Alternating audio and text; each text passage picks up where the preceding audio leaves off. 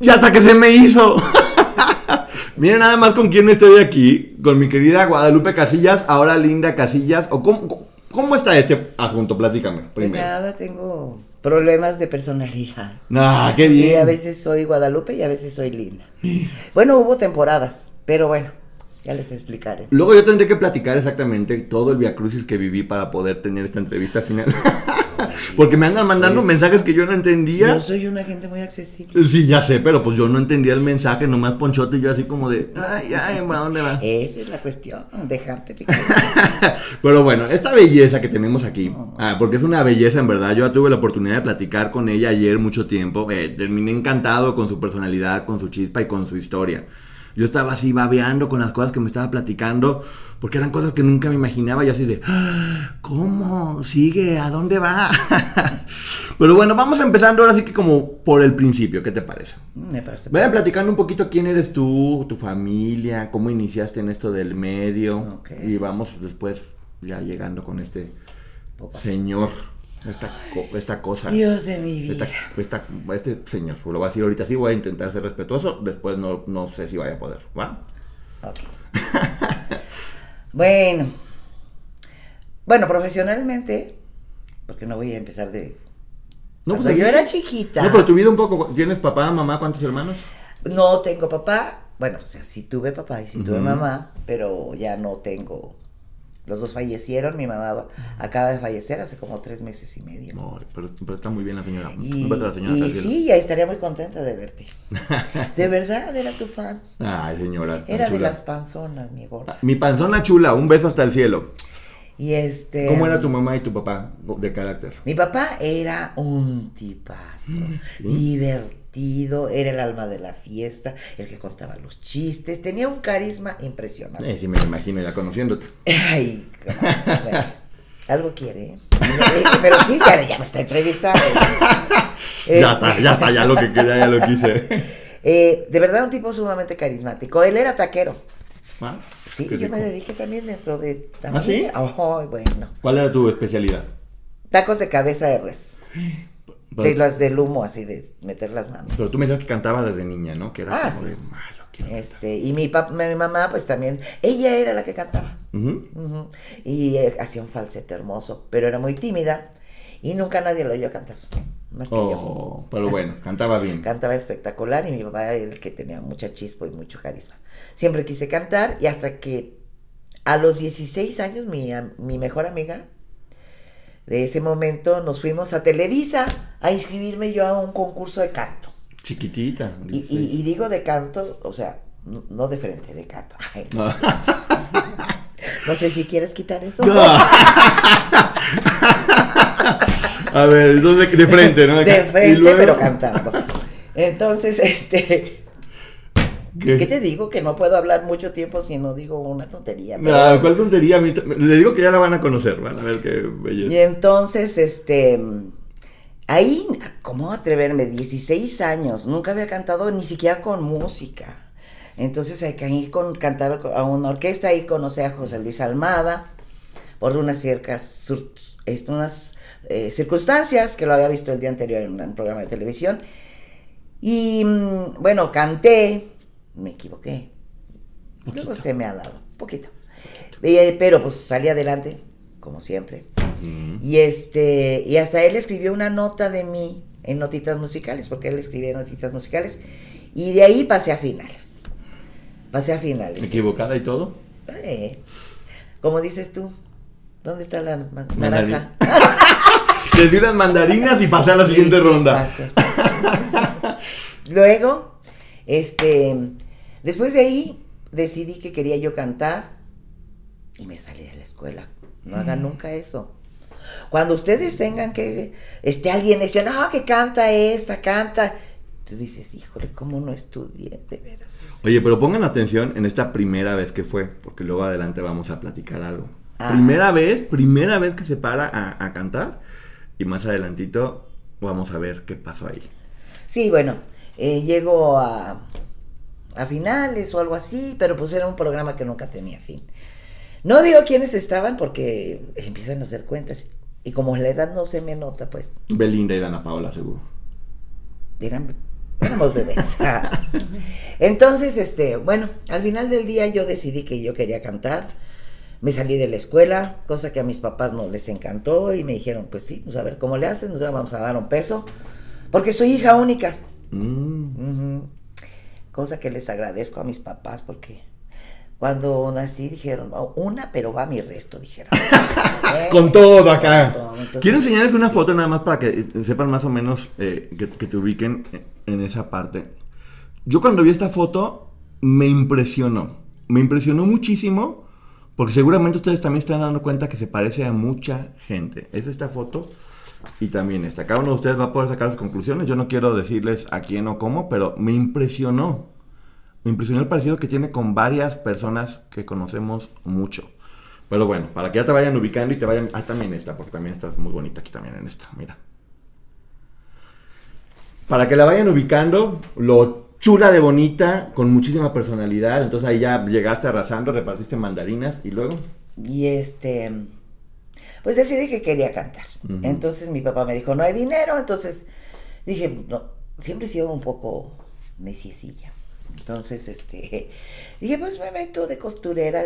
Llevé taller en la secundaria. Dije, pues me meto de costurera en una fábrica de playeras por el aeropuerto. Y ahí me daban chance de que si había un concurso de aficionados, ahí.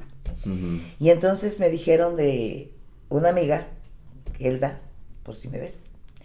Este, hay un concurso en, aficionados y está muy padre, lleva mucho tiempo y lo van a hacer en grande porque van a festejar una fiesta muy importante y pues fui y pues sí me quedé.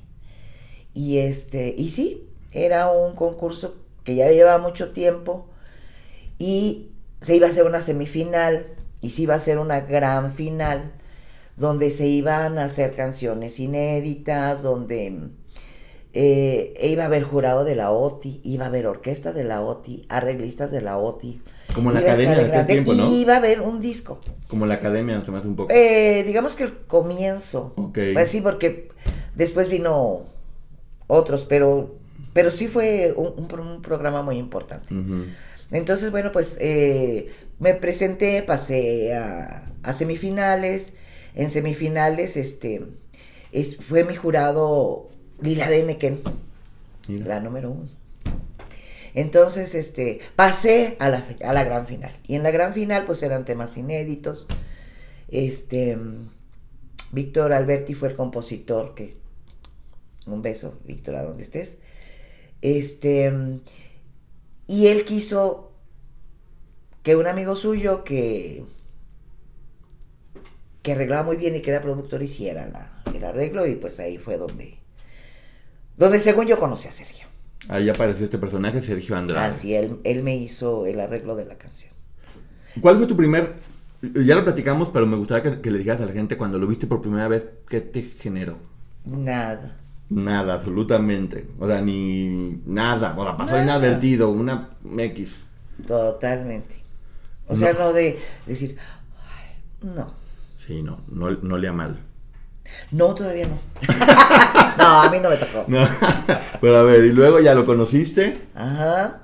Ya, bueno, lo conocí porque me hizo el arreglo, hizo algunas, este, algunas veces eh, para el ensayo.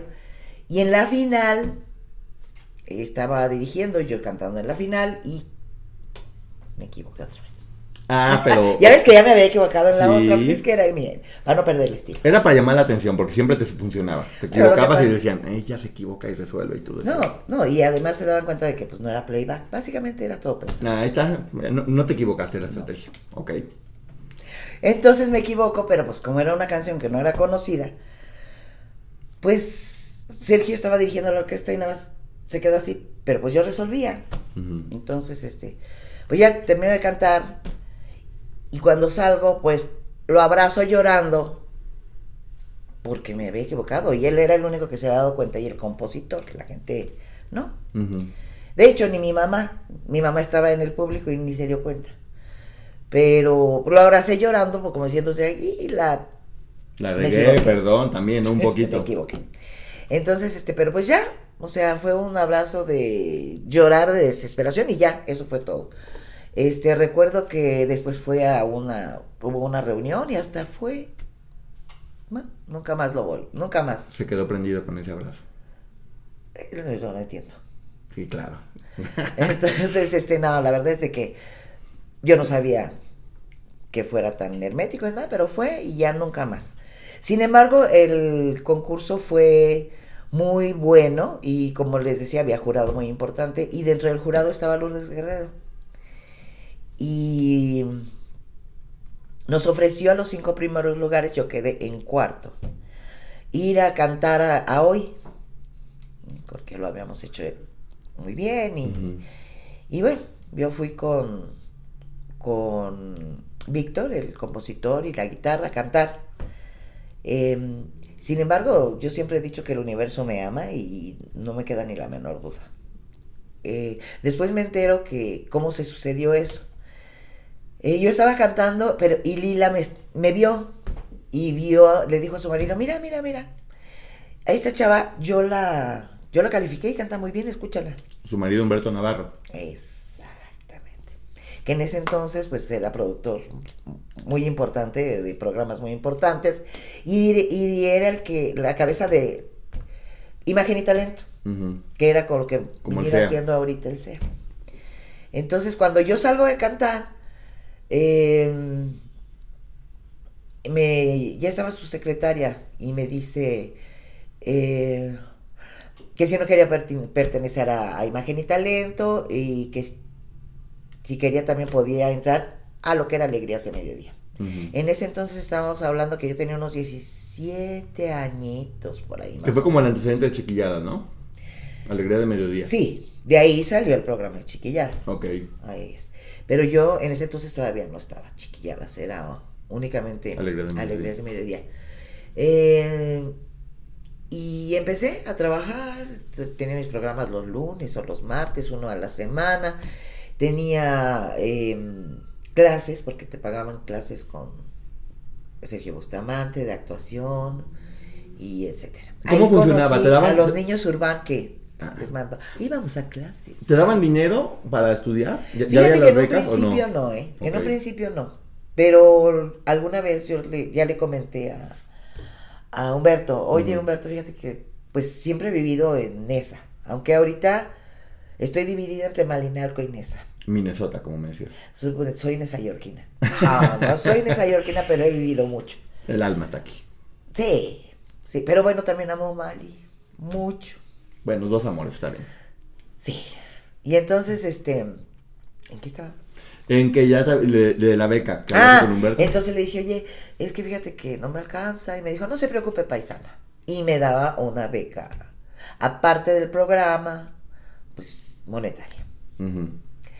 Pero eh, de repente, cada quien hacía en el programa, no había...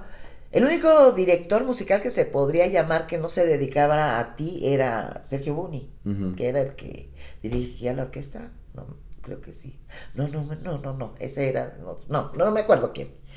Pero entonces un día nos dicen, este, van a tener un director musical. dije, ah, ok. Y me llega Sergio Otra vez. que yo conocía, obviamente, de De esa curso de canción y del aficionados que me había hecho la regla. En la fiesta que fueron después, ¿platicaron o ya no? No, Ah, nomás fue y ahí No. estaba y ya. o sea, estuvo así, Espiando. y un tantito y ya. o sea, Ok. pero una comunicación como tal entre nosotros, pues no. No hubo, hasta ahorita, que vuelve, te regresa y otra vez aparece el personaje. Se regresa y entonces empieza, empezamos a trabajar, obviamente yo ya tenía mi, mi programa, este, a darme temas, ensayábamos, no teníamos un lugar como tal, ensayábamos en el mismo Televicentro, eh, ahí se hacía el programa, y buscábamos un estudio donde hubiera un piano y ahí nos montaba algunos temas, y después, eh, ah, empieza programas chiquilladas, eh, ¿Cómo era como maestro? ¿Exigente o como, como- no como maestro, pues, o sea, cómo era como profesional? ¿Exigente, serio? serio, o sea, serio? muy, en su trabajo muy serio, eh, sí era, sí, o sea, sí, te daba la seguridad de que sabía lo que estaba haciendo, o se- sea, se- sí, se vendía sí lo podía respetar. Ok, se ganaba el respeto. Entonces, este, él daba las canciones, a mí me daba tal canción y ya las practicábamos y era lo que yo cantaba. Eh, una vez eh, llegó este, una, una niña que le dijeron, ah, una hay una audición y yo como, todavía no, todavía no era su novio. No, estaban apenas como en... Ajá. Entonces, este, yo cuando llega una niña de trencitas con su guitarrita y su mamá y empieza a hacer la audición, yo estaba ahí y entonces digo, es que sí, está bien bonita. Sí, acepta trabajar con ella, está muy Sí, o sea, claro que está perfecta, Ujú. perfecta. Y de ahí ya le dieron un lugar en la Condesa donde todos íbamos. Pero bueno, la niña con trencitas era Lucero, ¿no? Ay, sí. Lucero, que me dijiste que preciosa, que súper linda, siempre acompañada de su Sí, mamá. bella. Bueno, y Eh, sigue siendo. Y muy Claro. angelada, ¿no? Que tú te fijaste, Sergio estaba como dudando y tú le dijiste, ella está perfecta. Así es. Y ya sabemos en lo que se convirtió después, pero bueno. Así es. Después, Este, bueno, ya estábamos ahí y yo tenía un novio, un noviecito, que era el pecoso, así le decíamos. el pecoso. el- El pecoso. pendiente del pecoso. Y ah, de alguna manera él me preguntaba, ¿y el pecoso tal? Sí. Y de ahí como que me fue manipulando cuando, cuando él estaba en el piano y platicábamos. Y, y me convenció de que, que probablemente él me gustara. Sí, de- lo que platican muchas, que de Lo- ni verlo en la vida, después ya Y la verdad "Me es de que gusta". nunca lo pensé. Pero dije, pues a lo mejor y sí. Sí, o sea, llegaste a pensar que estabas enamorada de él, ¿no? Te- Por supuesto, Poco a poco te fue convenciendo. vos. Cantando las canciones y mira esto y qué bonito fue desarrollando. No, no sus canciones, ¿no? Porque no. Pero, o sea, tocaba, o sea, te fue envolviendo poco a poquito hasta que de repente decirte, me no importarme, sí. ahora resulta Casi, que me casi. gusta. O sea, me convenció de. De que estabas enamorada de él. Sí. Y el Y pecoso, ya, Pues ¿no? bailó con las más feas. Ya no, ya lo veías y decías, No, pues ya. como, como Lupita D'Alessio. Como... Hace, no, no, ya. no. Entonces, este. Pues ya. Supuse que ya éramos novios. ¿Te acuerdas cómo fue el primer besito o algo así? Sí, claro. Este, se acercó. Es que veo las, la- la- los libros, las fotografías y, así, o sea, tocando el piano, yo cantando, y se acerca y él me besa. Un piquito. Eh, era un modo Pero así, o Sí, sea, sí, sí. es increíble. tierno, tímido, inocente. Ajá. Entonces, este, eh, íbamos, me llevaba por, haz de cuenta, por las lomas y las casas bonitas, íbamos en el coche. No sé. No está bien, o sea, No sé qué se. Lo que estábamos hablando ayer, que es el llamado love bombing, que es como que empiezan a llenar, a llenar de amor y de cariño para que, eh, eso, para que caigan finalmente.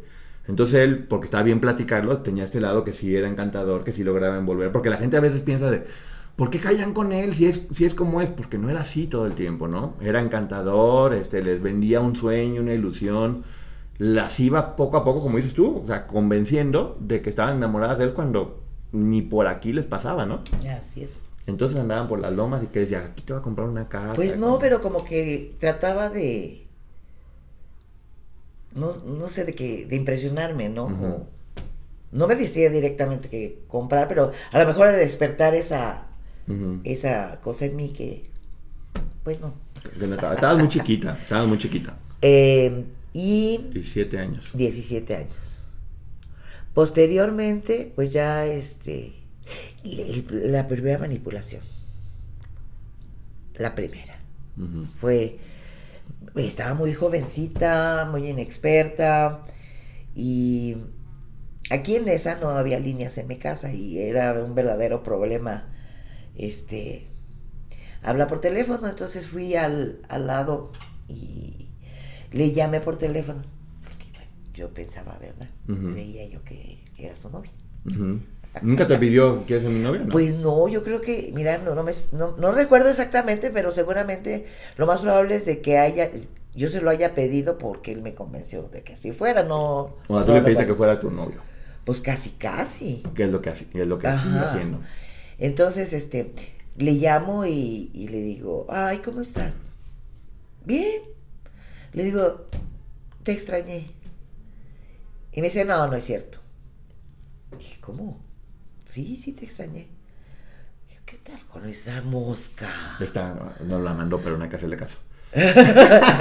Hace que, bueno. Y entonces, este, dice, no, no es cierto, porque sabías dónde estaba. Y si me hubieras extrañado, hubieras llegado. Dije, oh. A partir de ese momento, dije, pues le voy a demostrar que sí lo extrañaba.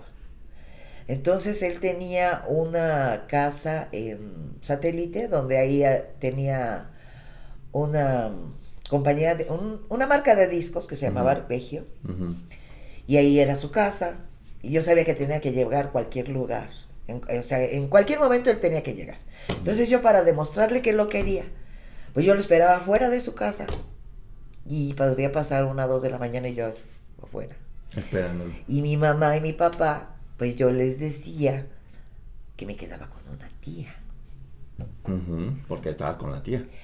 Es lo que es. Es lo que le digo que curiosamente a Sergio después le decían la tía como nombre y ella decía que iba con la tía todo el tiempo cuando estaba con Sergio, pero bueno, son de esas cosas que, que hay que seguir viendo. Entonces, una, una o dos de la mañana tú esperando con el A que frío, llegara. porque tenías que demostrarle cuánto lo querías, o sea, el nivel de manipulación ahí era demasiado fuerte, ¿no? Ya estaba realmente dentro de tu cabeza perdidamente enamorada de él y él te empezaba a poner como pruebas. Pues es que realmente yo no sé qué tan... Yo no me sentía realmente perdidamente enamorada. No, o sea, yo me han interesado otras personas posteriormente y he soñado y, he- y él no lo sentía Como un tipo de adicción. como, sí, como un querer demostrar, Ok. ¿no? O sea, pero yo recordar así eso de que me gustara, de soñar, de... Pues la verdad no, nunca lo sentí.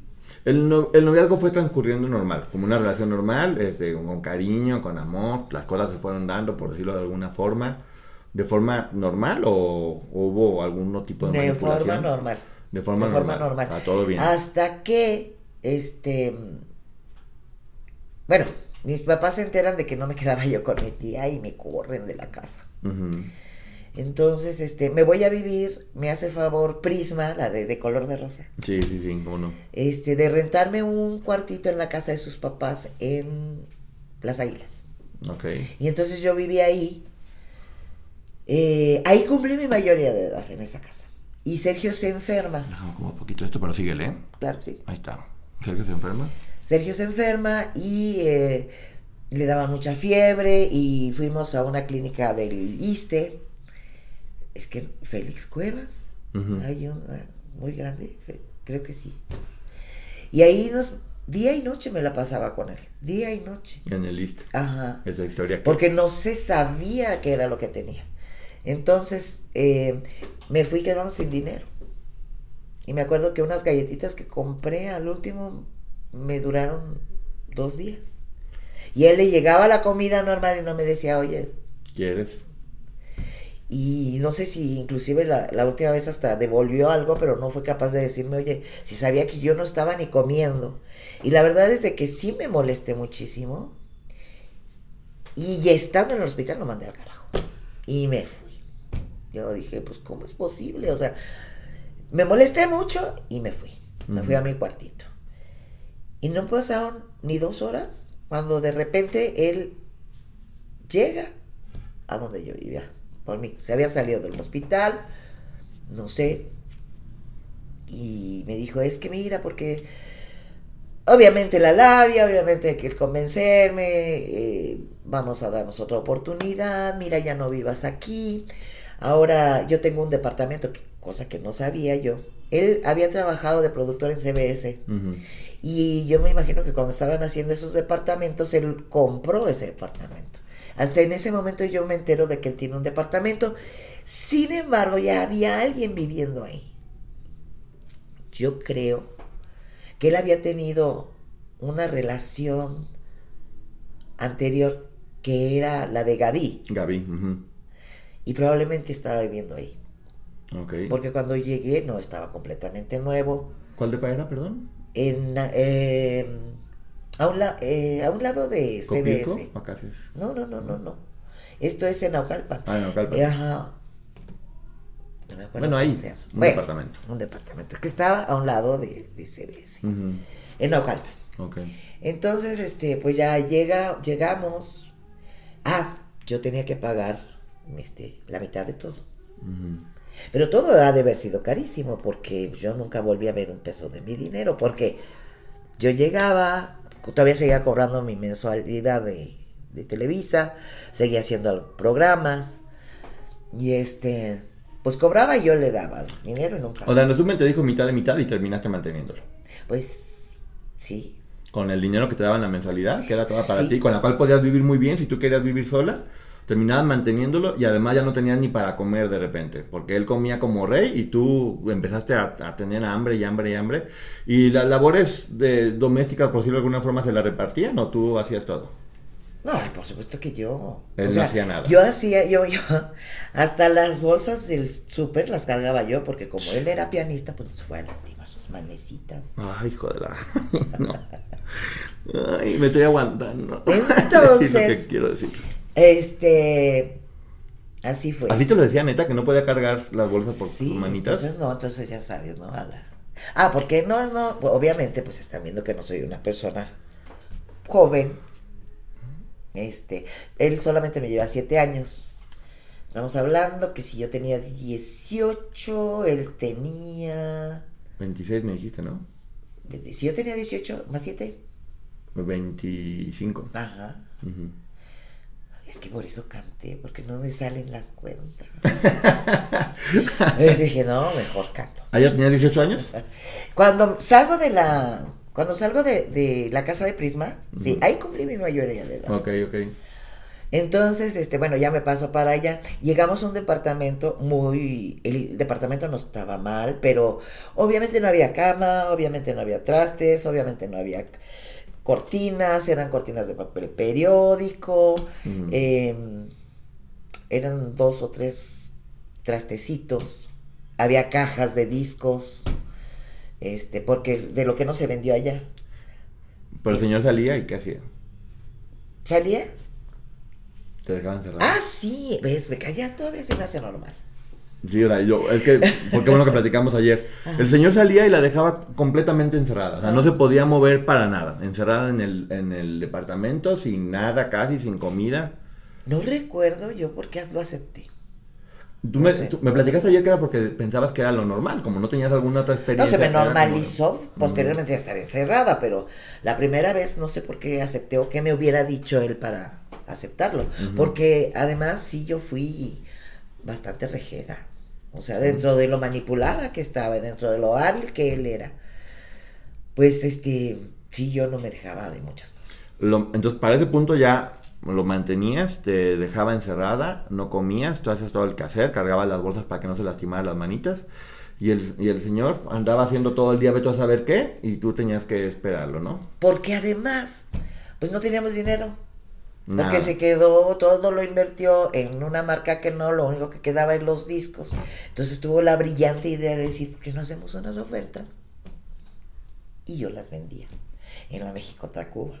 Eran tres o cuatro discos Te ponía a vender discos en la Ajá. calle para poder tener más dinero. para poder tener. Tener algo de dinero. Aparte de tu mensualidad, para poder tener sí, dinero. claro. Entonces me, siempre he sido muy, com- muy comeloncita. Entonces, este, pues no había, no había mucho, o sea. Y decía, pasaba yo y se me antojaban los elotes, se me antojaba todo. Me decía, si vendes 20 promociones, te compro un elote. Ah, tenías que vender No. 20 paquetes de tres discos. ¿Que eran discos de quién, me decías? A- a Uno era del co- Conejo Blas, otro era de un tipo de que tocaba el órgano. Ay, no ¿Ahí fue la de. Losito Panda o no? Eso fue posterior. Ah, ok, bueno, ahorita vamos a ver lo de Losito Panda más adelante. Entonces, este, bueno, Te ponía a vender discos en la cuando, eh, no, y si alguien se acercaba, algún chavo que me sonriera. Fíjate, yo ya había estado en Alegrías de Mediodía y ya no seguí trabajando en Alegrías, se me, pero seguía percibiendo la mensualidad. Te empezó a alejar de todo el mundo porque tu familia ya también estaba enojada porque estabas viviendo con él y te empezó a alejar poco a poco de todas las personas, encerrada, únicamente trabajando para mantener a este señor. Así es, así es. Entonces, este, te digo, un día estaba yo lavando en el departamento y había unas ventanas que se veía y me dice un vecino, vecina, ¿me presta una, una cubeta? Dije, sí. Y dije, ¿y cómo se lo va a pasar si estoy encerrado? Fíjate cómo era lo normal ya. Ya ni siquiera... Él se dio cuenta que estaba yo encerrada. Y no sé qué haber pensado, pero en ese entonces Sergio tenía una combi panel de esas que estaban cerradas. Y cada vez que no estaba la combi, él chiflaba. Qué chistoso, porque él siempre, después tenía como un camper, porque siempre necesitaba como un lugar donde poder dormir o moverse de un lugar a otro por la paranoia que siempre tenía. Sí, es que después tuvimos una, una tienda de discos en Jujutla, Morelos, porque el papá del chico que tocaba el, órgano del cual vendíamos los discos, dijo, es que aquí se venden mucho los discos, en Jujutla, y pusimos una, una tienda de discos. Bueno, puso él. Entonces, este... Oye, eh, perdón, lo del vecino, el vecino sabía que estaba la camioneta, estaba Sergio, no te hablaba. Y cuando ya no estaba la camioneta, él te vecina y no sé qué tanto, ¿no? Y me chiflaba y ya, platicábamos. ¿Hasta qué? platicábamos hasta que un día se roban la camioneta. ¿Se robaron la camioneta? Se la robaron, porque ya no sabemos si la vendió o qué hizo. Ah, no, ah, salimos del, ¿Ah, cine, en satélite y ya no la encontramos. Levantamos acta y todo. Nunca la apareció. No, sí, sí, la robaron. Ah, ok, bueno. Y este, entonces mi vecino no veía y chiflaba. Y, yo, y él decía, bueno, ¿quién tanto chifla? ¿Quién sabe? Ah, un pajarito. Pero pues era mi amiguito. ¿Te caía muy bien o te llegó a gustar en algún momento? No, me caía muy bien. Nada más. Porque inclusive tenía una novia que se llamaba Genoveva. Okay. Y decía, ¿y cómo está? Y platicábamos, o sea, pues qué bueno, porque yo no platicaba sí, pues encerrada todo el día, sin comida, sin muebles siquiera, o sea, nada. Encer presa. O sea, nomás salías a trabajar para darle dinero de comer al señor y cargarle la. ¡Ay, no! ¡Ay! ¡Qué ganas de! bueno, y entonces se hace cuenta que pues trabajaba en Jojutla. Nos quedábamos en la panel. ¿Ves? Por eso yo creo que este, le gustaban ese tipo de, camionetas. Trabajamos. E, y luego le, lo mandaban a hacer arreglos y era desvelada tras desvelada. Yo siempre, yo tenía 18 años y siempre estaba agotada. O sea, era... Y él como si nada. Era muy raro porque tú me decías, es que no era violento. Yo te decía, no, era brutalmente violento. O sea, ya te tenía encerrada trabajando, haciendo todo. Y tal vez no te dabas cuenta de, o sea, lo veías como, ah, ok, es un buen tipo, está saliendo adelante y ya te tenía completamente violentada. de, no me de cosas que no se hablaban, ¿no? Como la violencia psicológica y todo esto. Entonces, para ti era, es una buena persona. Así. Huevoncito, pero. Pues ni siquiera yo decía, pues no, es... Nunca le dije maestro. ¿No? No. No, ni me lo pidió. Yo te digo que es un principio, ¿no? Sí, no, no, estamos viendo así que ahora sí el, génesis de este personaje. Yo le platicaba que es bien importante porque hay muchas personas que ahorita están viviendo con posibles Sergio Andrade. Y la gente piensa que Sergio únicamente es lo que era antes. Estos son los inicios porque también es importante que la gente vaya viendo estas señales, ¿no? Que son graduales y, y cuando menos acuerdas, ya estás como tú estabas en ese momento. Una, una chica con todo el potencial, con todo, así ya, encerrada como en una jaula, eh, viviendo únicamente para él, ¿no? Exactamente. o sea, yo ya estando en televisión y todo, dejé todo. ¿Y luego? Entonces, este, pues un día eh, puse a calentar porque nada más era una ollita la que tenía. Entonces en una ollita tenía que calentar todo. Entonces la pasaba a otra y así en la misma ollita. Y un día no estaba él para calentar pollo y me, me, vence el cansancio. Y me quedo dormida y cuando llega él había un maderón porque se quemó el pollo y entonces se molestó mucho. Se molestó mucho, entonces yo me levanté, agarró y se fue. Y no llegó en toda la noche.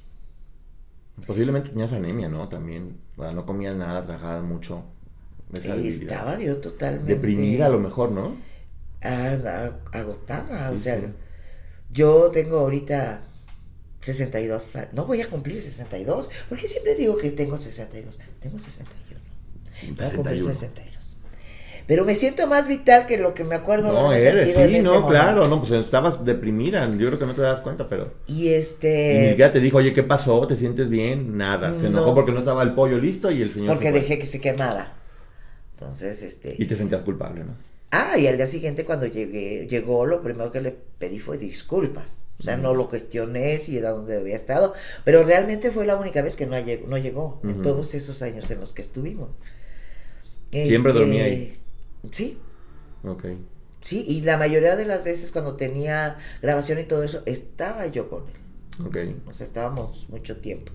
Cuando vendía discos en la calle, pues él estaba en la camioneta, esperándome, checando el dato. Que voy a lanzar un pequeño spoiler, porque estaba todo el tiempo contigo, pero sin embargo ya estaba teniendo otras historias paralelas con varias personas, ¿no? Que ahorita vamos a... Ahí todavía yo ¿Todavía creo no? que no. Yo creo que todo empezó ya cuando él empieza a tener la fama con, con suavemente. Pero bueno, primero Pero de- llega cuando cuando no llega ese día que por ejemplo yo pienso que se quedó con Gaby y es la única que me- cronológicamente me, me checa. ¿Cristal? No, todavía no no. aparecía. De hecho, en ese día llega. Me dijo que había estado en la camioneta toda la noche y que había escrito una canción y me la pone y me la toca. Que es suavemente. Y yo lo que te comentaba es de que esa canción, a mí me cuesta, veo las letras de él y son letras inspiradas en sentimientos de otras personas. O sea, y esa canción s- soy yo en ese momento. Lo que necesitabas que te quisiera. Ajá, y Frágil, frágil, totalmente frágil. De cristal. Sí. Entonces, este, en ese momento él hace esa canción. Todavía no viene Cristal. Eh, posteriormente lo llaman para hacer una, pero no sé cuánto tiempo pasó. Eh, lo llaman para hacer un arreglo para una chava que no ve, que toca el piano. Eh, la canción ya, el, ya, él iba a hacer el arreglo de otra canción. Y yo le dije, oye, ¿y por qué no les muestras la canción que me hiciste? Porque además ya le habían puesto el nombre y se llamaba Cristal y ahí hasta dice de Cristal. Y, y la presentó y fue la canción que cantó Cristal. Cristal en el otro. Un exitazazazo. Y ahí es donde viene el éxito Con él. Pero para eso él ya había dejado, o lo habían hecho que dejara, eh, ¿cómo se llama? Alegría de mediodía. Alegrías de Mediodía. Lo habían corrido. Sí. Y estaba muy mal porque lo habían corrido de ahí. Entonces vuelve a hacer esta canción que había compuesto pensando en ti, eh, según te dijo. Y el éxito llega de nueva cuenta a él. ¿Y qué sigue pasando? Pues no sé, mira, no me, hubiera- no me importaría que, que supieran que es para mí, pero, pero me hubiera dado las regalías. Pues sí, claro. Ser musa no funciona si no te firman las porque, ahí vienen, porque ahí vienen otras, no nomás es esa. Ahorita van a ver. No te me salgas del cuadro. Uy, perdón. y luego. Pues sí, entonces, este, ya se hace muy popular, viene, sigue- seguimos teniendo la tienda de discos, y viene el hitazo de, de Yuri, de Osito Panda. Ujú. Y entonces nosotros íbamos a surtir para la, disque, la, tienda de discos que teníamos y no encontrábamos el de Yuri. Y ahí se le prende el foco y decir, oye, ¿por qué no le decimos a Lucero que grabe Pequeña la misma canción? Porque así la gente que no encuentra el de Yuri, pues se lleva el de Lucero. Tú ya te llevabas muy bien con Lucero y con su mamá, ¿no? Yo ya desde, desde alegrías, porque, o sea, convivimos muchísimo, porque estábamos en el...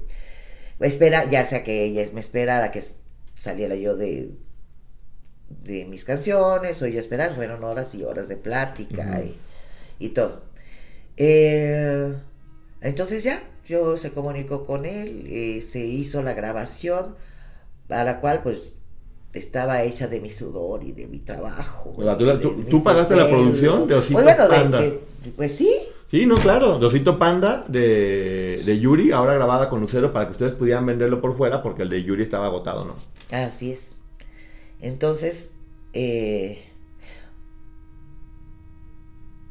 se, yo, por ahí ya como que se volvió a retomar la relación por ahí con, Con esta niña. Eh, una vez ya me dijo, después de lo del éxito, me dijo, es que yo aquí pienso que siempre el domingo le hace falta un tema nuevo. Y entonces no pasaron ni, ni los dos meses, tal vez mes y medio, cuando de siempre en domingo le llaman para decir, es que necesitamos que nos presentes un tema para... El de siempre, siempre, Es- siempre en domingo. Y es donde ya lo conoce eh, Raúl Velasco. Raúl. Pati. Raúl queda embebido con este hombre eh, y le dan este... Le, ahorita me acordé. Ujú. Eh, hace el tema también de Juguemos a cantar. Hoy es día de pararnos muy temprano. Entonces ya te, decía te decía cómo era así como que su cariño máximo, ¿no? Que no decía chom chom. y como, Y como que decía, decía- chom chom, mira. Y decía, ay, decía así ya mucho cariño, me decía chumi chumi. Te pegaba la nariz, ¿no? Nariz con nariz, te Sí, decía me da chom pena. o chumi chumi. No, pues No, bueno, ya que Me sepan. pegaba la nariz así. Que me decía, cursilongo. Chumi chumi, cui cui cui cui. así, eso, así, era así decir, Cui, cui, "Guau, cui, cui, decía. ¿Cuánto te quiero? Ya, ya estaba pintando. Entonces, si, si se dan cuenta, en el tema de Lucero decía, oye, Hoy es día de pararnos. hoy es día de decir palabras Palabras mágicas. por decir chumi, chumi, cui, cui, cui, cui. Era eso, Es- su- Ya le pintaba para cui, cui. Pero bueno, no, era... La verdad es de que todavía no estaba lo gordo, no olía mal. Puede que sí andaba de repente greñudillo, ¿verdad? Pero no, no era todavía lo que se iba a convertir. No, yo no recuerdo así un maltrato más que el psicológico que yo no sabía, ¿verdad? Ahí ya había pasado no la canción de Tierno o todavía no. No, todavía. Ah, ok, bueno, ahorita vamos viendo. Entonces, este, pues, en alguna ocasión, pues ya yo me sentí muy mal porque me dice, me empieza a dejar afuera de los, de los estudios, del estudio. Ah, me empecé a sentir mal. Y entonces me dice, espérame en la camioneta. Y pasaron horas, eh, o sea, estábamos grabando en Pirles. Y nunca un te sientes mejor, un nada, nada. O sea, y, y en, y en esos momentos reflexioné decir, o sea, estoy sin mis papás. Me puedo morir aquí y a quién le importo? A nadie. Y me sentí muy mal. Y al día siguiente fuimos por este, fuimos a, por mi mensualidad. Y no me la pidió. Yo me quedé con ella. Eh, regresamos a Pirles. En la, ese día regresamos a Pirles, al estudio. Fuimos a comer al Vips que está por Mar- Mariano Escobedo. Y todos terminan y yo no. Y me dice, me dice, si quieres quédate, me quedé sola. Y me alcanzas en Pirles. Pues ya no regresé. Y dijiste, me fugo. Me fugo. Tengo mi dinerito, ya me voy, ya no aguanto este hombre. Y me acordé que me dio alojamiento el hermano de Prisma que vivía en Aguascalientes. Ujú.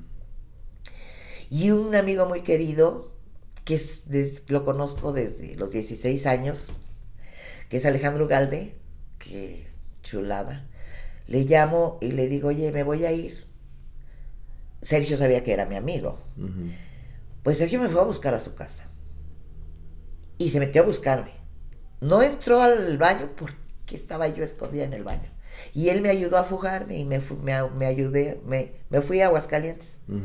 Ya estaba yo pasando ahí un buen rato.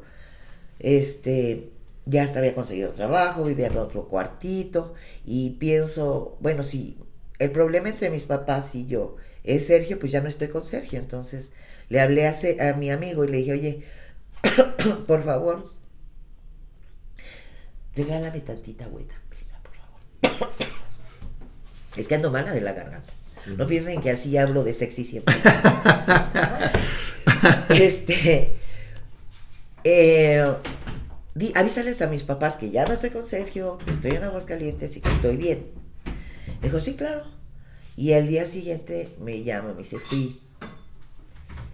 Pero ¿quién crees que estaba con tus papás? Ahí estaba Sergio. Y obviamente sabía que llevaba información tuya y, Claro.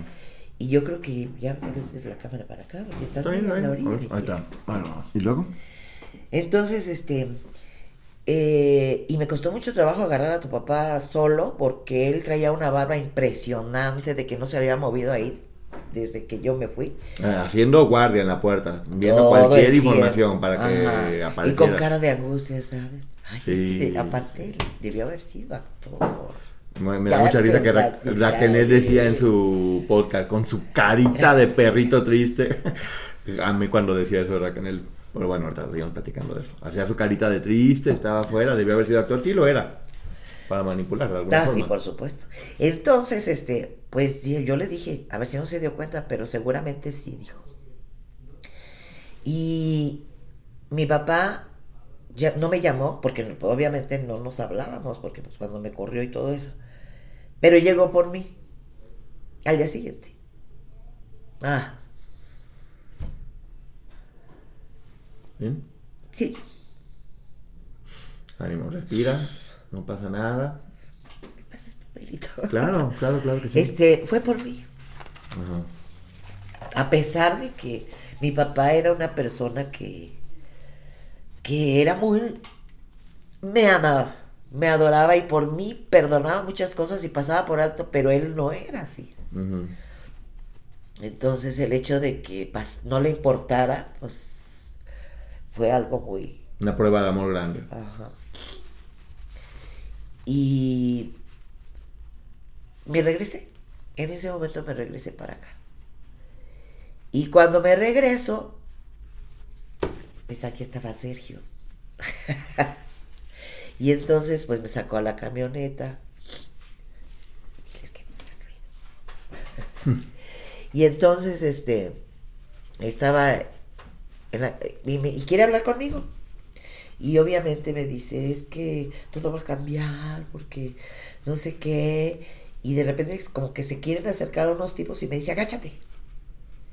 Y pues ya, me, me agaché, pero pues, me pareció Raro. como raro, ¿no? Y me dice, es que contraté a dos agencias de detectives. Y si te me dan una razón de que te ven aquí o te encuentran, pues me van a cobrar más. Después me dijo que no me daba mi dinero porque tuve que pagar a dos agencias de detectives, ¿verdad? Ah, te quitó el dinero para que le pagaras a las dos agencias de Sí, de detectives castigo. y a ellos se los hizo tontos porque dijo que no te habían encontrado. Sí, y es que además, o sea, pues yo lo merecía. Ay, no, que... y bueno. Y luego... No pasa nada. Sí, te el micrófono. Ah, ok. Y luego... Entonces, este, Qué arma... Ay, qué... sí me hizo, pues sí, yo, para que me iba. Entonces me convence. Y mi papá con todo eso, por eso te digo que sí me da mucho sentimiento, porque con todo el esfuerzo que él hizo, con sus creencias y todo, fue por mí, y yo le digo, ya me voy, ya nos vamos. Ha haber sentido horrible mi pobre gordo. Pero Te pues fue ya el acercamiento con mi familia, pero yo, ¿Ahí fue lo de la canción que te dijo? No. Ay, yo... ver.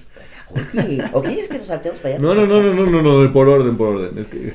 Es que es son muchos años. Sí, yo sé, yo sé, yo sé, yo sé, yo sé.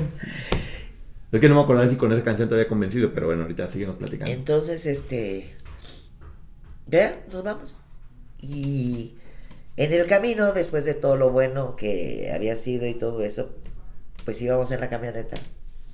Íbamos de noche y ya íbamos a, a nuestro depa, ¿verdad? Que seguía sin muebles, claro. Y este, y voltea y me da una bofetadón. Que fue lo, el único que me dio, o sea, nunca más me volvió. Que no debía haber dado ni uno. No, por supuesto que no. Dio un bofetadón. Porque además me había convencido para regresar. Y tú te sentías culpable, ¿no? Pensabas- Y entonces por eso ya no me regresé. Porque yo decía, ¿cómo voy a salir con mi batea de babas? ¿Te dio coraje, tristeza, pensabas que te lo merecías? Yo eh, llegué a sentir que me lo merecía. Porque llegamos al departamento y me sentó en medio de un cuarto y, y me empezó a, a- con cassettes, me los aventaba así. Ujú. ¿Qué Entonces- pasó con Raquel, no? Después lo leí con Raquel, pero Te empezó a aventar cassettes. Ajá, fue un castigo que inició conmigo. Y alguna vez intentó que tuviéramos un hijo, yo le dije que no, que mejor tuviéramos un perrito. y sí, me regaló un perrito, un día me llegó con una caja, mira qué, qué te traje. Un perrito, le pusimos Quincy, hermoso. Este, y así, Hasta que eh, ya, ya había yo restablecido la relación con mis papás y a mi mamá la operan. Y no me deja ir. Y me enojé.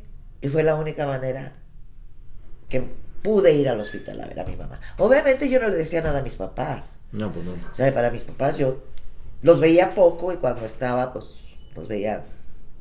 Me trataba que me vieran bien, ¿no? El orgullo de decir. No me equivoco. Exactamente. Ah, lo hice y me va bien, para que no me digan te lo dije. Y lo llegaba yo a pensar, decía, no me importa, o sea, sí, a lo mejor me sentía yo encerrada y, y pero yo sentía que lo que me pasara era solamente a mí.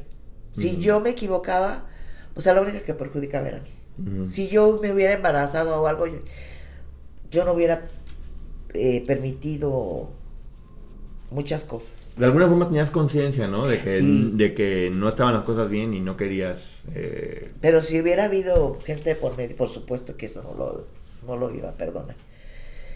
Y en una ocasión, este, no me acuerdo por qué, no sé, no, me enojé muchísimo. Y le dije, ya me voy.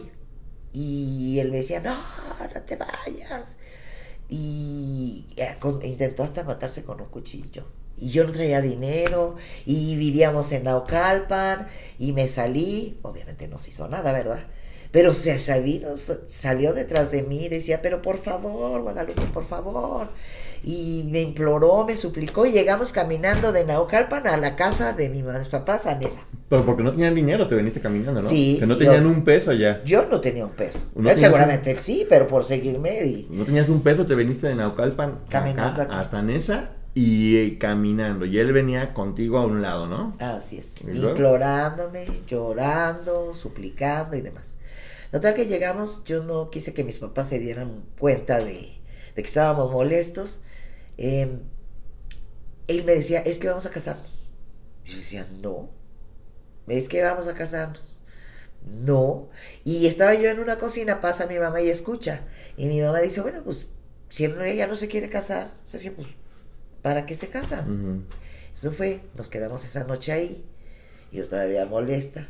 Y en la mañana iba pasando mi papá, él me abraza y le dice, le tenemos que decir algo. Y mi papá dijo, ¿qué? Nos que nos vamos a casar. Y mi papá se le iluminó su carita bella. Y dijo, sí pues lo que significaba para él. Sí, en aquel momento el, matrimonio era como el honor, el prestigio, el cumplir con la sociedad.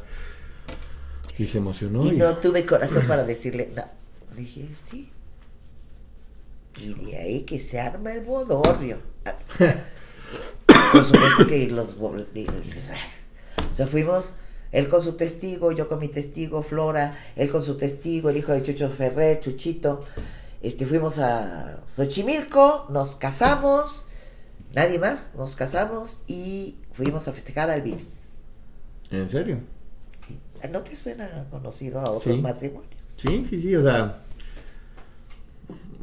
Es que lo que te digo que es impresionante cómo es, era un patrón que. Estoy seguro que muchas de las chicas, ahorita que están escuchando esto, están ligando historias. ¿Y tú cómo te sentías en tu boda? Pues, pues ilusionada, contenta. Sí, sí, sí, sí te dio ilusión. Sí, o sea, pues ya cuando me hice la idea, pues dije, pues sí. Ok, estabas contenta, fue una... Y él en ese momento pues se fue a Puerto Rico, porque iba con alguien. ¿No, tuvieron una luna de miel? No. ¿No? No. Ni Acapulco. No. no, creo que, que después Ay, ahora que lo dices. Posteriormente, ¿a dónde crees que me llevó? Ah. A Veracruz. A Veracruz. ¿A qué lugar? Pues a Veracruz, fuimos a Veracruz, y a Coatzacoalcos. A, a conocer a su.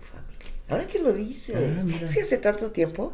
Que por cierto, doña Justina dices que era muy linda. Ay, conmigo fue maravilloso. para que le digo. Divina. Yo no sabía andar en bicicleta y ella me prestaba la bicicleta. Ándale, mija. Y siempre con una sonrisa. Yo tengo un recuerdo maravilloso. La verdad es de que, como te decía yo, siempre tuve una relación maravillosa con mis suegras. Los maridos no, pero mi suegra. pues bueno, doña Justina era muy buena onda y era de alguna forma protectora, Eh, divertida. Sí, linda. Pero además, pues fuera de lo que a lo mejor no sabía que me encerraba, porque no se comentaba. eh, bueno, yo sabía que Sergio tenía un hijo desde antes de que me casara, que era con Nora, Que que, nunca no la estaba conociste. casada. No la conocí, la conocí por fotos porque doña Justina tenía fotos de Nora porque el papá de Nora vivía con la señora. El señor era doctor, creo que de Oaxaca o algo así, un señor muy... ¿El papá de. Nora vivía con doña Justina? Sí, pero pues supuestamente le rentaban un cuarto. Ah, A ver, a ver, a ver, a ver. A ver, a ver, a ver. Doña Justina y el papá de Nora vivían juntos. Pero no vivían juntos, o sea, bueno, No sabemos. bueno, no sabemos, pero ahí vivía. Y ahí estaba la foto Y de Nora, que tú no conocías a. Nora. Yo no conocía a Nora, nada más por fotografía. Y él, ella pues sí veía mucho a Gustavo, Gustavo estaba a Chirris, este, y ahí se supone que ya no había relación. A mí me cuesta mucho trabajo hasta ese momento porque estaba el mayor tiempo de- conmigo, no, no, no creo que en ese momento hubiera, a excepción de la vez que no llegó a la casa, eh, tiempo, no hay momento. En el trabajo, acuérdate. Pero bueno, ahorita vamos a ver. Pero bueno, entonces, este...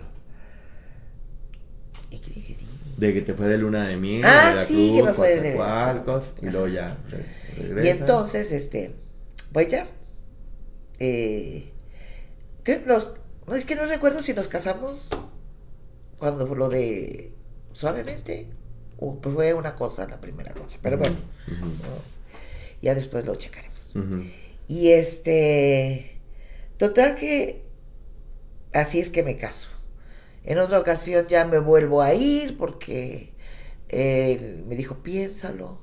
Me dedica la de te agradezco. Y me fui a León, Guanajuato. Pero ahí él ya tenía mucho dinero, le iba muy bien. Seguía siendo igual todo. No, todo seguía siendo igual. Todo seguía siendo Ajá. igual, a pesar de que él estaba ganando y ganando y ganando dinero. Ajá. Y me convence, me voy a León y va por mí a León. Ey, ¿Qué crees? Me convenció otra vez para regresar. Pero ya no regreso a mi casa. Ya regreso a Casias. A la, a la casa de Casias. Ajá, ya había comprado la casa de Casias. Ya tenía unos muebles ahí, un- una así como de muebles chinos.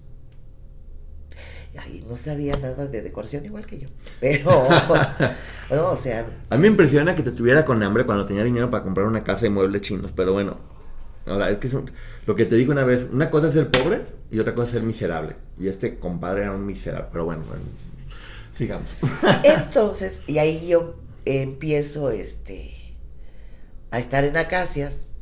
Esto es en Viveros del Valle. Y yo tengo una tía que amo mucho que está en Viveros de la Loma, arribita, o sea, muy cerquita. Y este, y ahí mi mamá le cuidaba una niña a mi, a Claudia, a una niña a mi tía. Entonces, este, pues yo de repente me, me iba para, para ver a mi mamá. Y una vez, este, me dice, Ah, perdón, porque me platicaste. Ahí ya me daba permiso de ir a ver a mis papás, ¿no? No, pues es que mi mamá estaba ahí. Es lo que te digo, pero o sea, ya podías por lo menos él salir. ya me él ya se había separado un poco de mí. Ajá. O sea, a mí me dejaba en acacias y me tenía estrictamente prohibido, ponía la grabadora de mensajes, contestar. Y yo no contestaba. Entonces, en una ocasión, mi mamá me, llegó con mi mamá y me dice, eh, ¿por qué te estoy hablando y, y no me contestas? Digo, es que Sergio no me da permiso de contestar. Y me dijo, pues qué, bárbara. ¡Qué... qué bárbara, mijita. Pues contesta. Así me dijo, o sea, pues, se puede hacer. ¿Y qué creen? Que en ese momento, pues yo ya regreso a mi casa de Casias y justo voy llegando, él va saliendo con mucha prisa y suena el teléfono y le hice caso a mi mamá Y contestas. y contesta. Entonces, este, era Lucerito. Y esto, si, si nos estás viendo, porque pues a Lucero y a Lucero, mamá, la verdad nos unen muchos, muchas cosas. Vas a platicar una historia con ellas que es muy bonita y que la deja muy bien. Porque se ha hablado mucho de la historia de Lucero. Y creo que tu versión que yo la escuché me encantó por es que la verdad, eh, conmigo yo les tengo mucho cariño. Sí, pero bueno, hasta ahorita. Bueno, entonces llego y era Lucerito. Pero pues nadie sabía que estaba yo casada con este Porque estabas casada a escondidas, nadie sabía que ah, estabas con él. Nadie, todo fue secreto. Nadie, nadie. Entonces, este, me dice, me equivoqué. Y le digo, no, no te equivocaste. Me dijo, es que Sergio quedó de venir. Y le digo, pues yo, creo que va para allá. Ay, gracias. Y colgamos. Eh, total, yo me, me molesté y no por la situación de Sergio, ¿no? Sino porque no me dejaba, ya empezaba yo a revelarme. Y entonces una vez le dije, oh, ¿me presentas como lo que tú quisiste que fuera o me voy? Pues me fui. me fui. no quiso y pues me fui. Me fui, me fui a la casa de mi tía que vivía muy cerquita de ahí. Entonces, contándole a mi abuela, Eloísa, ya no estás con ese hombre, mijito, no, ya no. Me dijo, oye, pero si es así como tú dices, ¿por qué no les dices a las muchachitas? Y le dije, ¿por qué no me van a hacer caso? ¿Por qué no me van a creer? Me dijo, pues tú diles, que no quede en ti. Es la primera que le digo, pues hablo, es al lucero. Y le digo, hola, ¿cómo estás? Ay, hola. Ahí yo era Lupita Casillas. Todo esto que le estoy platicando todavía era Lupita Casillas. Y este, ¿cómo estás? Le digo, bien. Le digo, me casé. Me dijo, ¿con quién? ¿Con tu novio el pecón? Le dije, no. ¿No sabes con quién? Le digo, me casé con Sergio. Me decía, no. Le dije, sí. Me dijo, no, no puede ser. No. Le dije, oye, ¿te acuerdas de aquel disco que grabaste? Le digo, pues ese, ese disco con mi trabajo se grabó. Le digo, y es más, ¿te acuerdas aquella vez que tú llamaste y que, que, pensaste que era número equivocado? Era yo la que te estaba contestando. Me dijo, no, pero Sergio dijo que era una prima que se había quedado ahí. Y no, era yo. Lucero de 13 años, ¿cuántos? Sí, yo creo que por ahí, 13 años. Me dijo, no, por alguna razón este, cortamos y quedamos de hablarnos al segunda vez, pero sí la niña estaba muy desencajada. Y, y al día siguiente llamo otra vez y me dice, ella, me, me contesta Lucero Grande y me dijo, mira, los problemas que tú tengas entre Sergio y tú son, son sus problemas y no quiero que nos vuelvas a marcar más. Y me colgó. Doña Lucero. Y ya, o sea, ya no quiso ni oír y no quería que me acercara más. Te hizo a un lado. Porque tú, tu intención era avisarle a todo el mundo el tipo de monstruo que era este hombre. Efectivamente. Ahora, tú sí quisiste hablar, pero nadie te escuchó. Sí. Hablaste con otras personas, que bueno, ahorita vamos a centrarnos en esto. Sí. Este, también sabía que Claudia andaba con él. Claudia del grupo Kidoki. Ajá. Y entonces, este, pues ya me iba más o menos yo, yo dando... Cristal. Ajá. Y intenté hablar con Claudia y me dijo, no, no, no. Bueno, dice, lo que pasa es que yo pienso que todavía sigue enamorado de ti. Eso... O sea, para ese momento ya... Porque hablaba mucho de mí. Ya había sido Nora, ya había sido Gaby, ya había sido Cristal, Lucero. No, Cristal todavía. Cristal todavía no. Bueno, o igual y sí. Pero no sabías. Pero yo no sabía. Eh, Porque sí, o sea, no sé cuánto tiempo después de que grabó suavemente haya transcurrido. Ella dice que en ese tiempo. Pero bueno. Ah, eh, Lucero, Claudio, o sea, ya, ya estaba con todas al mismo tiempo viviendo historias paralelas, ¿no? Pero bueno, ¿y luego? Entonces, bueno, pues ya este, yo ya, aparte, eh, en el transcurso de todo eso hice, fui modelo, estuve en la modelo del año, regresaba, ya de esa historia de que la modelo decía... Y que él te bloqueaba. Bueno, sí me bloqueaba, inclusive un día me hablaron cuando fui a conseguir de decan, estaba yo ya trabajando en una clínica en satélite y yo ya no quería cantar porque siempre he sido muy intensa, entonces me dolía. Decía, no, yo ya no quiero cantar. Entonces me metí a trabajar de modelo. Salud eso.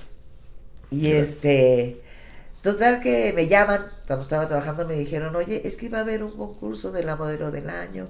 ¿Sabes hacer algo? Le dije, pues canto.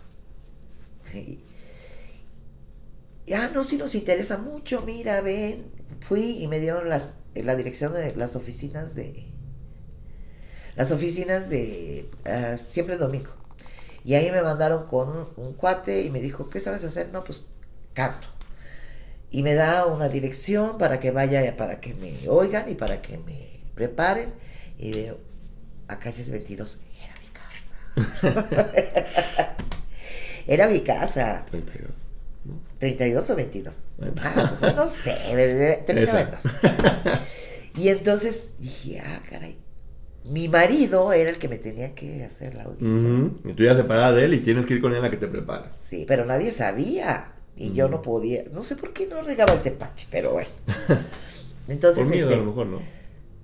No sé, ya, estaba muy condicionada, ¿no? Sí, A lo sí, que no, dijera. claro, ya.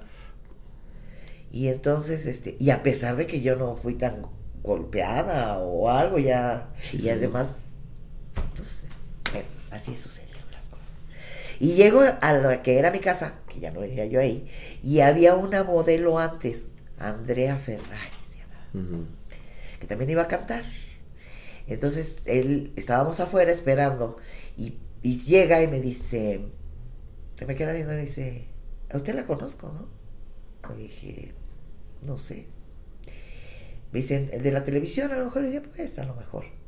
Salimos, me hace, "Uy, ¿cuál audición? Pues ya sabía yo cómo Ujú. cantaba. Y la chava, y la chava me da un raid y me dice, ¿qué crees? Me encantó ser decía, Mi marido. sí. A mí también corre, amiga, date cuenta. amiga, date Y bueno, cuenta. total que fue un concurso donde después yo hice la tontería de no acudir a la final. Ya me habían dicho. Pero cuando te vio te dijo mucho gusto, ¿no? O sea, Ajá. Sergio, como si no te conociera, si mucho no gusto. ¿cómo estás? Porque él tampoco, o sea, él era el primer eh, interesado en que nadie supiera que estábamos casados. O sea, él, seguía fingiendo que apenas te conoció, ¿no? mucho, mucho, híjole, verdad. Hijo de la guayaba. Y total que eh, decidí que ya no iba a ser modelo porque algo sucedía, los modelos querían ser cantantes y yo era cantante y quería ser modelo. Yo dije, ¿quién está mal? Dije, creo que yo. Entonces, decido entrar a Valores Juveniles. Y Vas al disco. esto se hacía en... ¿Qué pasa? No, le pedí el disco para enseñar ahorita. Valores juveniles. Aquí está. Tiene su disco acá. Y para acá está muy guapa ella. Y luego, Entonces, este, él se entera porque obviamente Bacardi no se dedica a ser artistas. Entonces, él contrató una compañía de publicidad que era el que manejaba. Pero la compañía de publicidad tampoco sabía de música, entonces se hacía todo en Musart. ujú, Y Musart, imagínate, ahí había estado Lucero, había estado este Cristal, entonces este, pues era Sergio. sí, sí. ¿no? Llego yo muy linda a hacer mi casting, pues yo ya había estado en Alegrías de Mediodía. En, en la modelo del año tengo mi diploma por ahí.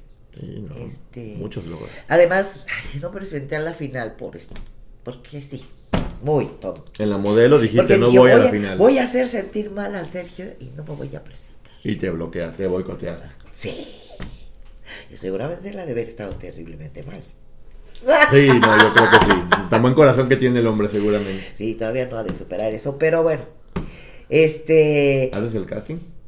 eh, eh, ahí hasta dice canto. Y la verdad es que lo hago, lo hice muy bien. Y di- hasta dices, dijo este Raúl Velasco, no se presentó porque se rompió un pie, pero escúchenla cómo canta. Y pasaron mi pedazo de cantada. Pero bueno, hago el casting. Y curiosamente, yo siento que lo hago bastante bien. Y pues no quedo. ¿Quién sabe por qué? A pesar de tener carrera y con- no quedas, te sacan de valores Bacardi. Pero como yo soy muy extrañita, o sea, no creas que me quedo así. ah, no. Le hablé a, a la, a la cabeza de, de valores que se llamaba Didier del Valle Ujú. Y cuando me entero que está en los 24, le hablo, mire, mire, ya sé que está en los 24, pero yo tengo cierta carrera, nada más dígame por qué no me quedé. Fíjate, mocosa de 22 años, o 21 por ahí. Me dijo, ¿quién eres? Mi, soy Guadalupe Casillas. ¿Y cómo ibas vestida? Pues así, y asado. Me dijo, ah, ¿y por qué no te quedaste? Me dijo. Dije, pues por eso le estoy hablando. ¿Qué, ¿Qué pasó? Si me la mera mera. Sí, acá con queso las enchiladas. O sea, ¿Qué pasó ahí? Este, y sacó a alguien que espero no me esté viendo ahorita porque no me ha de querer. y te metió a ti. Y me metió y a mí. Obviamente cuando él, Sergio se entera, para esto yo seguía casada con él, ¿eh? O sea, todo este... Él no quería darte el divorcio. No. No quería y no quería y no quería darte Y entonces, este, no, no, no quería. De hecho, insistía, fíjate nada más las relaciones que tenía. Insistía en regresar. Este, eh, ahí es donde me manda al chofer, después de que no teníamos nada, aquí a... Primero me manda el chofer a, a decirme que escuche el festival Que esa canción la compuso para mí. Y que la compuso porque se acordaba que cuando venía para acá el jardín de mi mamá. Y que no dejara de escucharla. Y es cuando me hace tierno. La canción de tierno de Star Costa. Exactamente. Que era lo que tú le provocabas. Pues yo digo. No, pero es lo que te, dijo, es lo que te dijo él. Es lo que me dijo él, pero, o sea, es, es la única canción que yo conozco. Ah, seguramente habrá más que no conozco. Pero, por lo regular, la de Suavemente era yo. La de Tiempos Mejores, pues era, era Cristal. ¿no? O sea, como que él no tenía mucho que sacar de, él para otra gente, se inspiraba en los sentimientos. Y esa canción a mí me cautivó cuando, cuando me dijo verlo y yo estarlo viendo, dirigiendo la orquesta y, diciéndome, perdón. Sí, pues voy a ser tierno, como de ahora en adelante. Era tu forma de decirle, vuelve conmigo. Y pues, pues estuve de, de, volver si no hubiera sido por un galán con el que andaba saliendo en ese momento. Ay, señor. gracias, señor. Muy grave. Gracias, señor, por haberla salvado. Y este. Y bueno, por eso ya no regresé con él. Pero se entera que no es malo a valores. Dios. Manda. El chofer. El gran marquís. Hombre. Es que no. Porque además me iba a producir Juan Carlos Zavara. El duende Bubulín. Así es. Abrazo, que lo conozco un tipazo. Y entonces, este... Se odiaban. Se odiaba. Bueno, yo no sé si a Juan Carlos a él, pero me consta que él a Juan Carlos. Y entonces, este, decía, pero con él no. Me dice, es que no puedes entrar. Ah, ¿cómo no? ¿Quieres ver? Es que déjalo. No. ¿Y ahí qué me dijiste? ¿Te acuerdas? te lo dije después, pero igual desde ahí le hubiéramos comprado 10 kilos de mandarina. y le diste 10 kilos de mandarinas y grabaste con él. Claro. Entonces, este, me dijo, bueno, si no te vas a salir está bien, pero no dejas que te produzca él, yo te produzco. Y dije, eres exitoso. Dije, pues sí, ay Dios. O sea, ¿cómo se me ocurre? O sea, todas, no sabes, iban con sus productores, ensayaban y todo. Este tipo se presenta el día de la presentación. Ni siquiera sabía si me, si me había aprendido la canción. O sea, bien triste, porque siempre lo he hecho sola todo. Sí, o sea, te dejó sola, nada más por... Mm, no basta con otra persona, pero sí con, conmigo. Y luego, hasta un día antes apareció, ¿no? No, el mero día. El mero que día. yo iba. Y me dice, a ver, vamos, eh, buscamos un estudio donde había un piano. Y me dice, a ver, canta la canción. Y me empieza a cambiar todo. Dos horas antes de presentarme. Eso es de valores juveniles. Ahí está, ven. Dos horas antes. Y me cambia todo. Y es que él no quería que yo ganara. Sí, Pero nomás te boicoteó. Pero, pero le compramos otras naranjas. Otras naranjas igual te fue súper bien. No, ese es Claudian, mi amor. Pero bueno, esa es Claudia, para que vea también. Claudian. A ver, esta, ah, bueno, mi amor, para que la gente la ubique si quieres. Es Yatana. Que es- Ah, Yatana. Ella estuvo. Que estuvo en el grupo mestizo. De ella cantaba una canción de Ana Gabriel. Ana Gabriel era diferentísima. ¿Sí? No, pero no, esa, esa va esa va a ser otro programa que luego lo vamos a platicar. pero ve, Entonces, bueno, pues. ve esta foto nomás para que vean. Y luego, Yo con toda la. eh, Él iba con toda la intención de que yo desistiera. perdieras. Pero con sus naranjas. Ni modo, le sangraron los pues dedos no, de tanto pelarlas. Entonces pasé a finales. Ujú. Y en finales, considero que probablemente pude haber pasado a mejor lugar, pero quedé en tercer lugar. Yo llevaba una, desde XW yo tenía una muy buena amistad con el gallo Calderón. Ujú. O sea, siempre me vio desde chiquita, me tenía un cariño así muy fraternal y siempre con mi hija, no sé qué. Ahí fue lo de 10, 10, 6, 6. ¿Eh? Ajá. Pero platícales por qué. Pues yo me imagino, haz de cuenta, a canto, ¿no? Canto. Y entonces veo las calificaciones, Luis Lazareno 10, el Gallo Calderón 10, al- no me acuerdo quién más estuvo, luego viene un 6, luego viene otro 6 y luego otro 10. Yo sí me acuerdo quién era la- la persona de los seis. Ah, bueno, sí. Por, Patti, Pati Chapoy. Patti me, me puso 6 Que casualmente en ese momento tenía una muy buena relación con Sergio y seguramente fue de friégala. y entonces, pero la que cayó fue Marta Susana también, que me puso 6. Y Marta Susana también. Entonces al día siguiente pues quedo en tercer lugar nacional, lo cual me permitía estar en el festival Oti. Ok.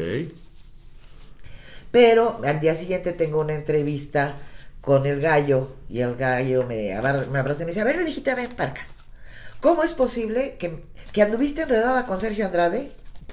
Ya se empezaba el rumor. Pues no estaba enredada, realmente seguía casada con él. Muy enredadísima con un anillo.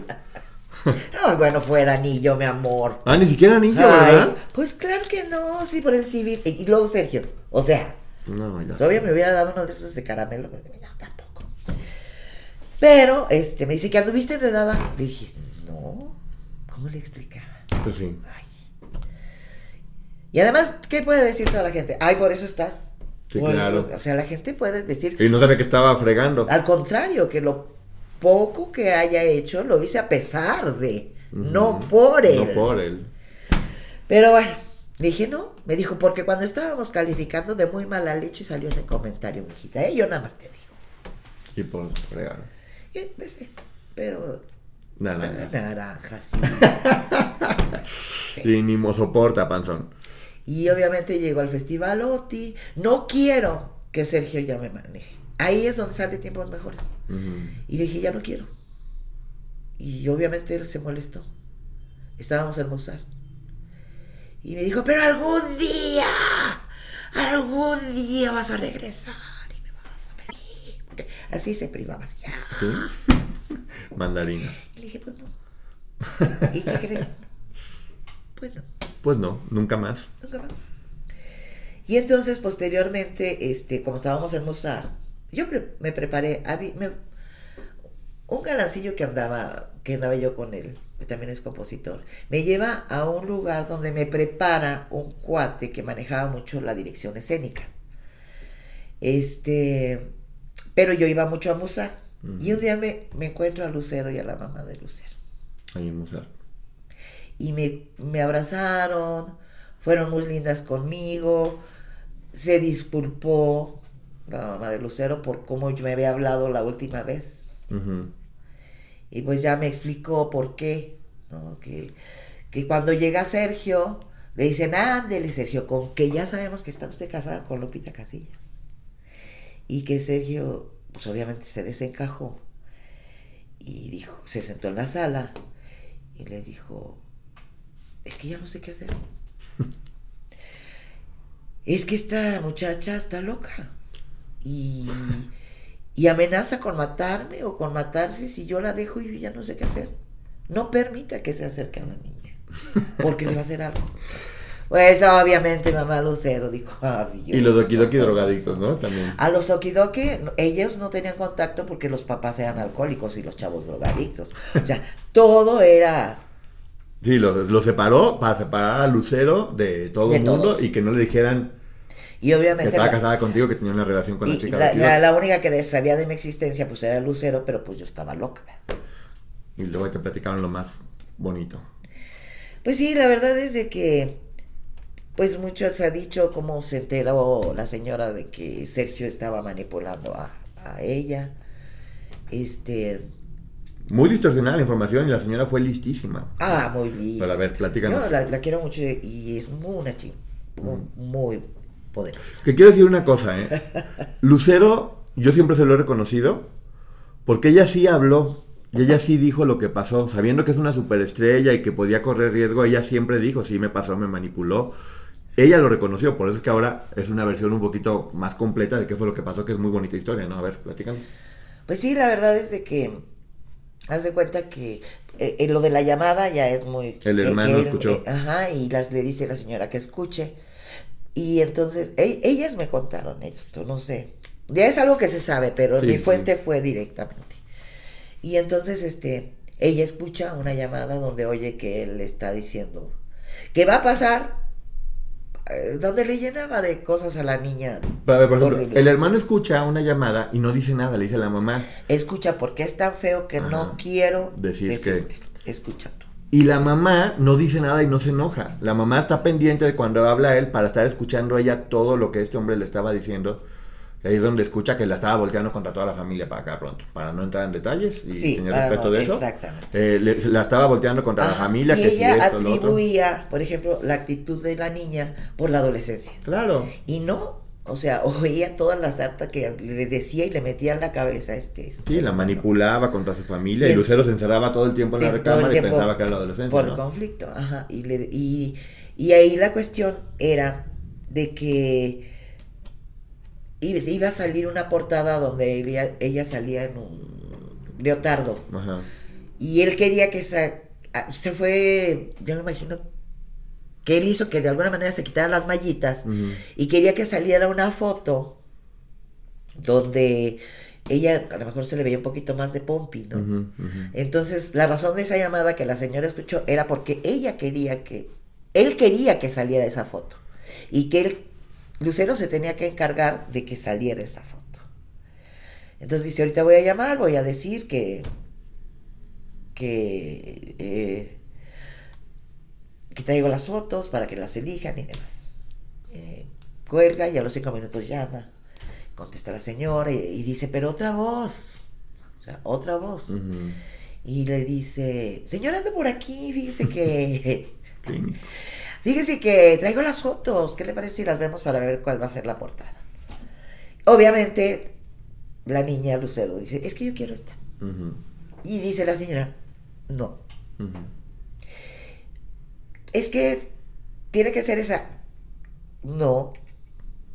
Es que ella... La señora sabiendo todo, se quedó callada para esperar el momento indicado. Qué inteligente lo, manejó, ¿no? Sí, no, no, y luego, pero sigue platicando porque viene buenísimo todo esto. Entonces, este, ella lloraba. Lucero decía, es que por, me decía por acá abajo que llorara más. O sea, pero la señora no desistió. Ella decía, pero es que si no, ya no voy a cantar. Pues yo no cantes, decía la señora. Me vale. Yo no vivo de lo que cantas, Claro. o sea, ya no y no, total, desistieron y dijo Sergio, pues me voy, entonces esta se queda. Y se va. Y se va, este, A supongo que iba a ir al tiraje de la portada, ¿verdad? Pero la señora hábilmente dijo, es que si Sergio da esa foto y el tiraje ya está, yo tengo que ir a ver que dé la foto. ¿Qué es? Y en ese momento dijo, pues yo voy a abusar. Y cuando llega a abusar, ve llorando a la mamá de los urbanos, de los okidoki. Llorando. La, ya fue cuando se había desencadenado que se enteraron que andaba con su hija, ¿no? No, todavía, pues, no sé si sabían. Ah, si estaba desaparecida, Pero perdón. no la encontraban. Entonces la señora estaba llorando y le decía, pero es que, señora, no sabe por qué no encuentro a mi hija, no sé. Y la señora bien hábil dice, yo la acabo de ver el viernes con Sergio. Dijo, Yo creo que está con Sergio. Yo creo que está con Sergio. Dice, pues se va a ir a verlo. Me dijo, no, no, espéreme. Yo creo que está en la casa de, Acacias. La casa de Acacias. Eh, tú entrabas a la casa de Acacias, era una reja, tú podías abrir, podías entrar y se veía un ventanal en la cocina, La si estabas lavando los trastes se veía. Entonces, este, dice, deme chance de, llevar a Lucero. O sea, el, que ella quería no decirle lo que estaba pasando, sino que Lucero se diera cuenta. cuenta. Y Lucero no quiso ir. Entonces ya fue en la tarde los papás, entra el señor Maraquiza le dieron. Eh, vieron a que estaba Claudia lavando cuando ellos Ujú. entran. Se dieron cuenta que Y bueno, le dieron hasta, hasta su topes. Que se ha hablado que estaba embarazada, lo que tú sabes es, no tiene, o sea, no sabes. No lo sé. No sabes, no, no O sea, sabías que estaba embarazada. ni- no, no. Solamente que ya estaba con él y que él se la había llevado y que su familia la estaba buscando, entonces se dieron cuenta que estaba en esa casa gracias a la mamá de Lucero, que se le prendió el foco y ahí le ponen la maraquita a Sergio y recuperan a la, a la Sí, y eh, eh, haz de cuenta, ella se la llevan Se llevan a la chavita a hablar con Lucero, a que platique con Lucero. a que platiquen con Lucero, ya que ella no quiso ir. Y entonces en ese momento las dejan y empiezan a decir, es que a mí me decía, y la otra, no, pues es que a mí me decía, y empezaron a hablar, hablar, hablar. Se desahogaron, lloraron, no sé. Ujú. Esa era la idea y ya fue a partir de ese momento en que Lucero se, se deslindó.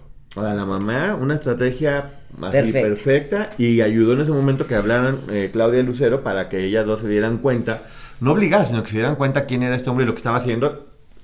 Y todavía no sabían en ese momento que estaba casada con, contigo, hasta ya después. No, no, pues no. O sea, imagínate, entonces lo que te digo ya era Lucero. Yo ya Claudia, le había dicho que estaba casada, pero ella, Sí, pero en ese momento no sabían, ¿no? Ah, sí, ya le había dicho, pero no sabían. ella pues, pensaba que estaba Que loca. estabas tú loca y que los de Okidoki eran drogadictos y ya cuando estuvo juntando todas las piezas, lo mandó a la fregada bien mandado, ya convencida, no obligada. Sí. Bien señora, bien. Y igual sucedió con Lucero, o sea, Sí. se le pierde a la mamá. La- Digo con Lucero, perdón, con Claudia. Cristal. Ah, con Cristal. Ah, También se le perdió la mamá. Sí. Y entonces la señora dijo, nada más diga que va a demandar a Sergio de secuestro y verá cómo lo aparece. Ay, y así fue. Y pero bueno, también con Cristal está lo mismo. Y de hecho, Cristal platica que cuando le dan esta maraquiza porque andaba con la niña de Okidoki, es cuando llega a vivir con Cristal, que Cristal ya había terminado la relación con él.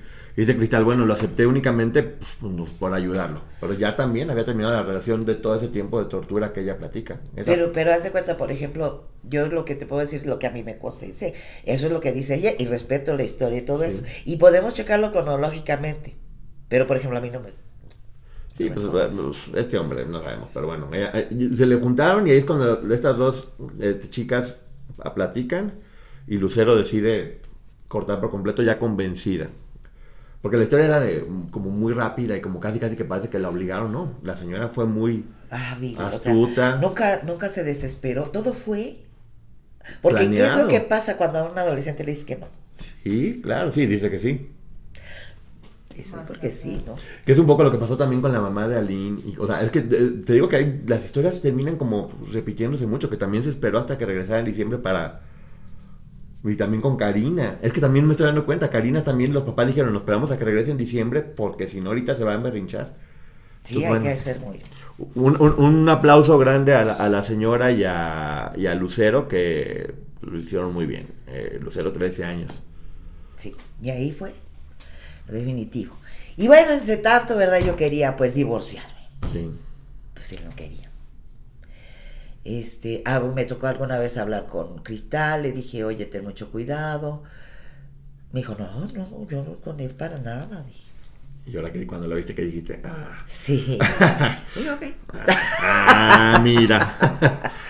Entonces, este, pues e- era mi manera. Realmente, pues, yo sabía que nadie me iba a hacer caso. y no te puedes divorciar. Empecé, no, porque no, no quería. Y él no quería.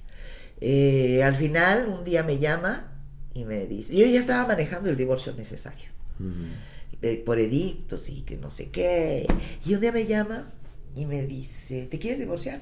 Dije, sí. Nos vemos mañana en el juzgado.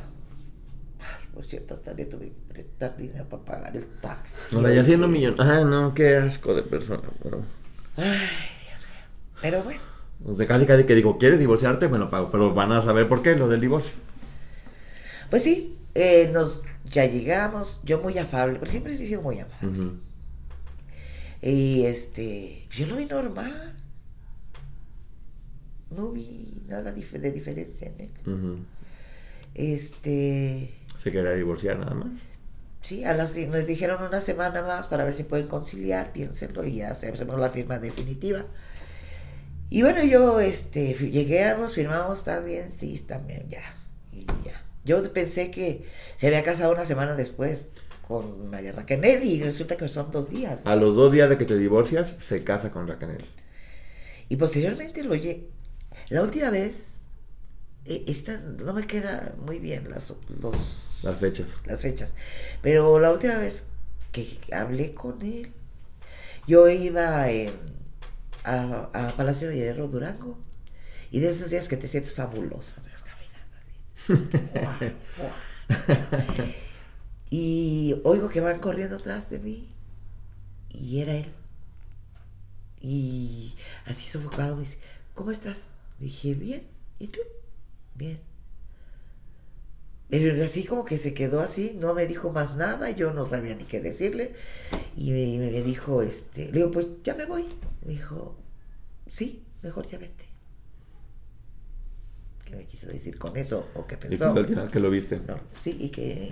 Me, me dijiste algo muy bonito, porque me dijiste, híjole, después de que escuché el podcast de Raquel, Ay, no, yo lo hubiera así. dices, ¿cómo me dolió no haber podido decirle o algo, no? No, o sea, ¿cómo puedo creer? O sea, no, no dudo, no dudo, o sea, pe- pero, para nada, pero de haber sabido que era ese monstruo, yo le hubiera dañado la cara, lo hubiera pateado los, o sea, no sé, sí, o sea, yo de verdad lamento mucho, lamento mucho todo lo que estas niñas han, han pasado y, y de verdad yo he, he tardado en hablar porque no quiero quitar el foco de lo importante para mí que son ellas, ¿sabes? Lamento mucho por todo lo que han pasado. Pues son todas, y esta historia está ayudando a muchas personas. Te digo, tú estás platicando un poco cómo empezó él para que mucha gente también se pueda dar cuenta. De hecho, por eso también estás hablando. Quieren usar su caso para ayudar. Y sucede que después te das cuenta que va a salir un libro de Aline Hernández. Así es. Y lo compras y dices que lo lees. No, bueno, Ya estabas casado para mucho. ya estabas casado para ese momento, Sí, ¿no? ya eh, tenía yo mi segunda niña. Este, era mi, mi tercer matrimonio. Y sale el libro. Sale el libro y entonces, bueno, obviamente fui a comprarlo y empecé desde, bueno, quién habla y a ver las similitudes. O sea, desde el enamoramiento, desde...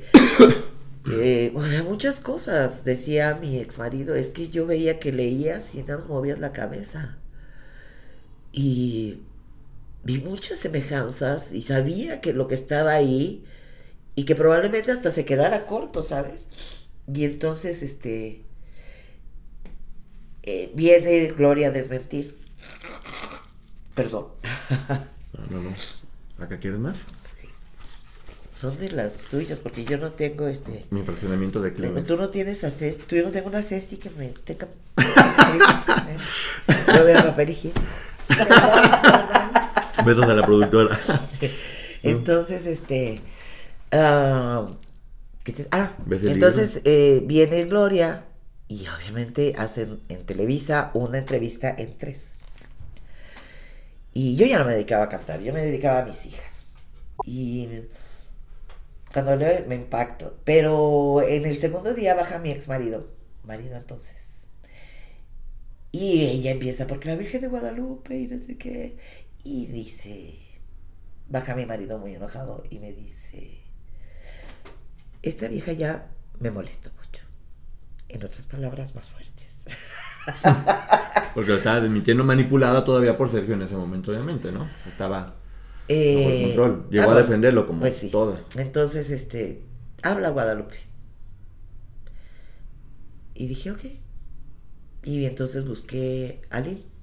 Obviamente cuando busqué a Lynn, eh, nos conocimos, íbamos eh, a nos conocimos en Polanco, en el bufete de sus abogados, y para mí era importante Es pausa dramática. Ay, es Brad Pitt. que ahorita no, gracias, estamos en... Entonces, este, yo lo que quería saber era cuál era el motivo de la, o sea, si quería para hacerse fama o algo. Y me empieza, déjame, le voy a, es que sí, sí. Sí, no es parte, es, es una señal. O sea, de- no, no, no, es este hombre. Ajá. Bueno, ¿Y luego? entonces, este, no puedo creerlo. Y aquí me está entrando una llamada a mí todo al mismo ¿Qué tiempo. tal? Pero bueno, no, nos vamos a seguir hablando, no, no nos van a silenciar. Bueno, ¿Y ves entonces, el libro? leo el, ah, me veo a ella y le digo, bueno, ¿qué es lo que pretendes? Me dijo, es que yo no quiero eh, que vuelva a suceder esto con otras personas. Y me empieza a platicar la historia de Sofía. De cómo a Sofía le daban pánico los, los sapos en Cuernavaca, Sofía, la, ni- la nena de eso. la nena, y, y- y se los hacían para comer. Y si se vomitaba, hacían que se lo comieran. Y del picante. Y de, y de cosas y, que no estaban publicadas y, y ahí fue donde me dio la torre que porque dije pudo pudieron ser mis hijas y dije voy voy Y, em, creo que mi parte era importante porque yo ya no cantaba Ujú. y aquí lo que decía Gloria es que la guerra de televisoras, cuando fuimos a la rueda de prensa, este, no, no sé, es una guerra de, tele- de- de televisores. Me dije, mire, yo soy una simple ama de casa. Ujú. Y si Televisa, soy la primera esposa, si Televisa acá, a mí lo que le diga no me va a hacer que los bisteces me los den más baratos. Yo ni- ya ni canto. No es eso, y la verdad lo que dice la, la señora es eso. En la rueda de prensa del libro de Aline hay dos personas que le apoyan, que es Guadalupe Carrasco y tú, que están con ella verificando un poco la historia, que hoy por hoy ya sabemos que es verdad y qué pasó. Te digo, Gloria en ese momento obviamente seguía manipulada por Sergio y estaba defendiéndola al igual que muchas otras chicas. Y gracias a este libro es que se desata todo con, con el valor de Aline, con el tuyo el de Guadalupe Carrasco y las demás chicas que poco a poco se fueron sumando. Y es que se logra que este hombre finalmente esté en prisión y sí se juntaron todas en un momento y sí lograron que este hombre Porque en ese prisión. momento yo metí una demanda. Ah, porque estaba Ah, con no los... sabía. Bueno, o sea, no sé cómo se llame, licenciada, necesito asesoría. Demanda, denuncia, no sé. Bueno, ahí con los abogados de ella, eh, eh, eh, Guadalupe y yo denunciamos ok, también. con los abogados de. Para que nunca se diga que no hicieron nada. O sea, lo hicieron, hacen todos los procesos, hablan. Y un poquito para... eh, eres una persona muy alegre, que estás todo el tiempo muy feliz, con mucha personalidad. Me da mucho gusto verte así. Yo digo, todas ustedes se convirtieron en grandes mujeres. Esto no es un victimómetro para ver quién fue más menos víctima. A todas les destruyó la vida de alguna forma, les sigue, las, las sigue lastimando. Y yo me da mucho gusto que todas hablen, porque están hablando con la finalidad de poder ayudar a otras personas a través de su historia. Tú me dices que vas a hablar para respaldar también a todas estas chicas, de alguna forma, que también se sepa y que personas puedan identificar eh, los Sergios en sus inicios y que puedan cortar a tiempo para que no pase lo que sucede después. ¿Y qué opinas tú de, de- de- de- de todo esto que está pasando ahorita, al tiempo? Bueno, primero no, no alcanzo a comprender cómo una persona así sigue estando Libre. libre, como si nada. Con todo lo que hizo, me parece totalmente injusto. Ojalá y se haga justicia por toda la gente que, que arruinó. Digo, mi historia no fue tan terrible, sin embargo, yo nunca pude volver a tener una relación normal porque nunca ubiqué. Yo venía de una relación muy tóxica y cada vez iba peor. O sea, no, nunca tuve una relación normal. Tu historia fue terrible. Te digo, nada más, también que la gente sepa que el maltrato no es únicamente físico, porque tal vez dice solamente fue una bofetada. El maltrato psicológico, económico, profesional, autoestima durante muchos años, cómo te alejó de la carrera, cómo te alejó de la gente que querías, cómo te sigue dejando cicatrices Hice hasta el día de teatro hoy. también. Ya, muchas o sea, hizo Kumán, hizo muchas cosas, acá está, estaba cantando. Hay mucho material que luego eso va a ser motivo de otra información, porque miren, tenemos un montón de fotografías, que a mí me encanta ver fotografías. Y una, un- una mujer con un carisma impresionante, con, con todo para poder este, hacer una, una carrera. Pueden ver también, hay, hay videos acá en YouTube de, de, de cómo cantaba. Yo cuando la vi dije, wow, o sea, qué personalidad tiene. O sea, vean, era una A los nena. 16. Era una nena. Que por cierto, esa anécdota. Sí, A ver. ya viviendo juntos, Sergio y yo me di- una vez me dijo, oye, ¿y sabes cuándo fue la primera vez que nos vimos? Dije, pues en XCW, ¿no? Me dice, no. ¿Te acuerdas en los aficionados, del, los primeros aficionados que yo fui? A los 16 a los años. 16 años. Dice, ¿te acuerdas?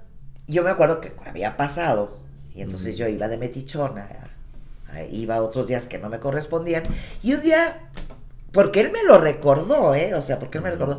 ¿Te acuerdas que el día- al- algún día alguien fue tocando el piano y una armónica y cantando? Y me acuerdo que de, pues ya cuando él me recordó, dirigí a la orquesta y decía, ¡qué payaso! Y era él que te vio de los 16 años en esa primera Fíjate, o ocasión. sea, como para mí fue tan X que nunca me acordé, pero para él fue tan importante como Sí. para decir, ¿te acuerdas cuándo fue la primera vez? Pues a los 16 años. Esto, eh. Yo te agradezco mucho que hayas eh, hablado, porque eh, no, no, no querías hacerlo. De alguna forma, yo te agradezco también porque ya había estado siguiendo todo este caso, eh, lo veías a través de nuestros programas, siempre estabas apoyando junto con tu mamá. Y te agradezco mucho la confianza, obviamente, de hablar, porque yo sé que esto va a sumar mucho a que muchas personas puedan entenderlo. Abre otra ventana, porque mucha gente piensa que esto inició con Gloria y Raquel, y finalmente estamos viendo cómo ellas vienen detrás de, de, de Gaby, de Cristal, tu- tuyo, eh, Lucero, Claudia y, otro- y muchas otras personas que este hombre ya venía destruyendo vidas desde antes. Y cómo fue cada vez Peor. peor y fue convirtiéndose en el monstruo que al final se fue volviendo con todas estas chicas. Eh, ahora que escuchas a, lo- el podcast de Liliana, el podcast de Raquel, eh, ¿qué, qué, qué sientes? Hay mucho, mucha rabia. Cuando viene la demanda, yo decía, es que cuando lo agarren, que andaban buscando la Interpol, me va a dar mucho gusto. ¿Qué crees que no me dio gusto? ¿No? me dio lástima. O sea, de ver esa persona que tú admirabas, Ujú. porque a lo mejor no me enamoramiento como tal no, pero de admiración sí. Verlo con esposas así, cabizbajos, ¿en qué quedó? Me sentí lástima. Eh, estábamos platicando ayer y jugábamos como de que, ay, de repente aquí que se aparezca me decías, ay, sentiste como algo en el estómago, ¿no? Sí, no, me quedaría esa- petrificada. O sea, nada más de verlo. O sea, no podría. Si le pudieras decir algo, ¿qué le dirías? Ay, es que no se puede decir en YouTube. Sí, sí se puede. Te van a desmonetizar. ¿Le ofenderías? Por supuesto, maldito. Ay, no, de lo que me libré. Pero bueno, que la gente sepa El universo me ama, acuérdate. El universo te ama, que la gen- no saben, en verdad lo, lo digo, eh, lo contento que estoy de estar con ella, porque es simpatiquísima, tiene una energía impresionante, un humor negro maravilloso, que aquí no estamos limitando, porque si nos hubieran oído ayer, ¿qué tal, eh? No, andábamos con todo, y, y tardó mucho tiempo en hacerse esto, porque ella dudaba mucho, dudaba mucho en, en- en hablar, porque por eso, por cuidar, ella decía, no quiero desviar el foco. Le digo, no, no es desviar el foco, es al contrario, es abrazarlas y decir, aquí estoy de nueva cuenta. Y, sí, que de alguna forma están unidas porque les tocó vivir lo mismo y se están apoyando entre, entre ellas. Eh, aquí está Linda, Lupita. ¿Cómo, ¿Cómo te gusta que la gente diga ahorita? Linda. Linda. Pero Ahora, si me dicen Guadalupe tampoco me ofendo, ¿eh? ahora Linda, ahora Linda que está cantando mejor que nunca en la vida. eh. Y este es un abrazo para todas las personas eh, que están pasando por esto, que vean cómo se puede estar bien, cómo se puede estar contenta después de todo. Se- Todas se han convertido en grandes mujeres y gracias de nueva cuenta. No, No, sabes cómo te agradezco y lo feliz y contento que estoy porque nos abres otra ventana completamente diferente y para mí tú eras la pieza que faltaba para unir todas las demás que estaban sueltas. Así Pues, que... yo te doy las gracias en nombre de todas, aunque no las conozco, pero sí las quiero. De verdad. En nombre de todas, gracias a la licenciada y a ti por ser tan fieles a, a querer decir la verdad, a no ser amarillistas, a que podemos confiar en ustedes.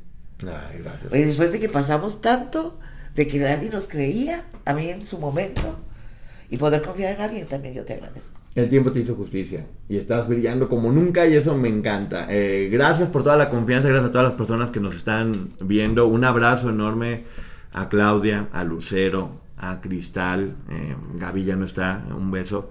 Y también nuestra admiración y respeto para todas ellas que les tocó vivir difícil, pero mujeres fregonas y que pronto se haga justicia.